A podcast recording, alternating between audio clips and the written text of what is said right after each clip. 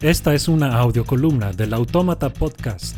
Para apoyar al podcast y acceder a más audiocolumnas como esta, suscríbete desde un dólar al mes en patreon.com diagonal autómata podcast.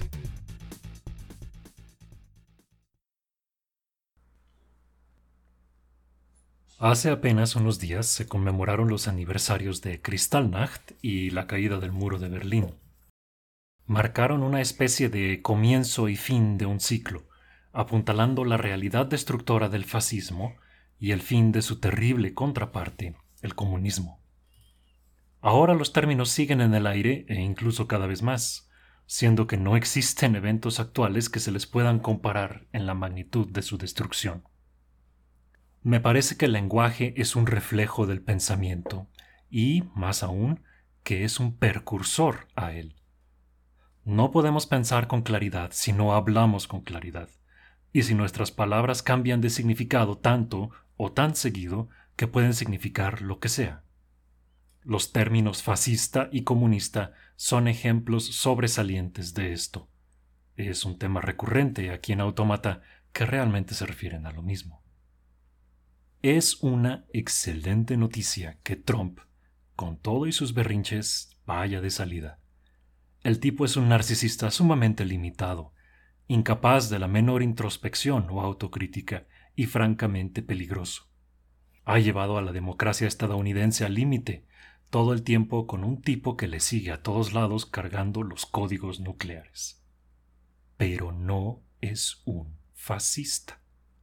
Y los eventos del Kristallnacht, conmemorados el 9 de noviembre pasado, dejan claro que esa palabra es especial. En aquella noche fueron destruidos miles de negocios y sinagogas judías, murieron y fueron violadas docenas de personas y treinta mil hombres judíos fueron enviados directo a los campos de concentración años antes de que empezara formalmente la Segunda Guerra Mundial. Fue el mayor de los pogroms hasta entonces y estuvo flanqueado antes y después por detenciones de opositores políticos, asesinatos, torturas, violaciones y exilios. Nada remotamente parecido sucedió en la gestión de Trump.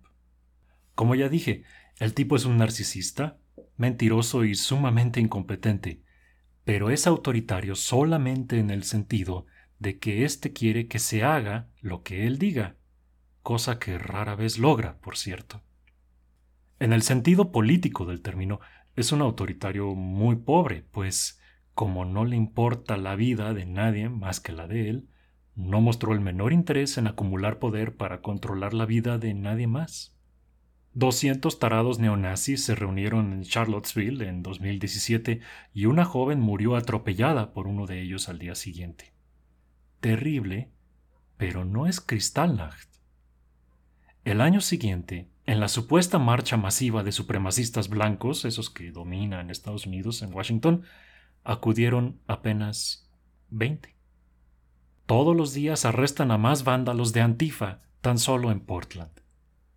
Trump demostró su desinterés por ser un tirano plenamente durante la crisis del COVID, que historiadores de renombre como Timothy Snyder o Jason Stanley señalaron como el incendio del Reichstag en el que se avecinaba un golpe autoritario.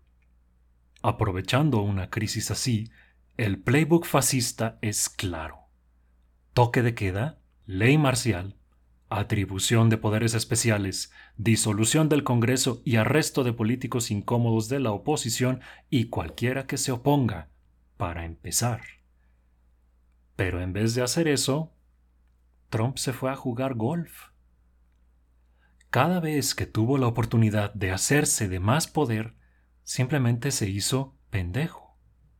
Le echó la culpa a otros, Dijo que el virus se iba a quitar solo, que qué querían que hiciera, y a jugar golf. Algo me dice que un Hitler hubiera hecho algo más.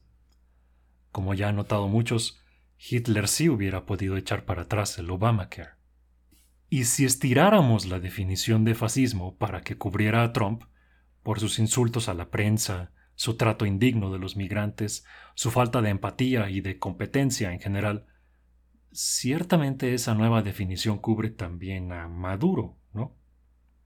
Erdogan, Putin, Orbán, Assad, los chinos, los iraníes, los cubanos. Todos estos tienen a opositores presos, perseguidos, exiliados o muertos. Los chinos tienen campos de concentración tal cual, y Corea del Norte literalmente tiene una frontera de minas y alambre de púas. Si de falta de pericia y empatía se trata, de la destrucción de las instituciones democráticas y el maltrato de la prensa, por no decir de autoritarismo, incluso AMLO entra a ese club fácilmente. Y todos sabemos que AMLO es tan estúpido que ni siquiera es comunista. Esta gente es nefasta, pero ¿deberían estar en la misma categoría que Hitler, Mussolini, Stalin, Pol Pot, Mao o Franco? Tal vez me la pensaría con los casos de Putin, Hussein o Assad, pero a los tarados de AMLO o Maduro, ¿de qué sirve una clasificación política que aplica a lo que sea? Si Trump era un dictador, ¿por qué perdió una elección? Caray, ¿por qué siquiera hubo una elección? Es un golpista muy raro el que acude a instancias judiciales a disputar los resultados, pierde y ahora coopera con el equipo de transición de su opositor, ¿no? Seamos honestos. Llamar fascista a un enemigo político es una manera fácil de autoproclamarse parte de la heroica resistencia desde la comodidad de tu teclado. Es un insulto exagerado, nada más. Activismo de Starbucks. Y trivializa y diluye las duras lecciones que se aprendieron, espero, en el siglo XX, acerca de lo que los verdaderos fascistas y comunistas son capaces de hacer. Nadie en el mundo desarrollado, y casi nadie en ningún lado en general, enfrenta nada como los pogroms nazis, y ni qué decir de la Segunda Guerra Mundial o la red de campamentos y calabozos soviéticos. Estos fueron eventos completamente fuera de proporción con los que nos enfrentamos ahora. Las palabras tienen significados y estos importan.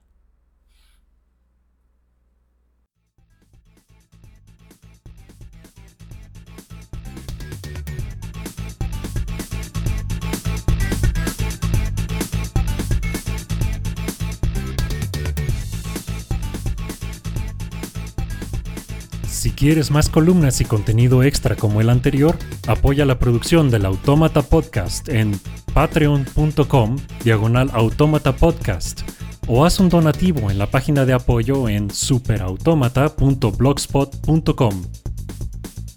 La música para las audiocolumnas es cortesía de sapsplat.com.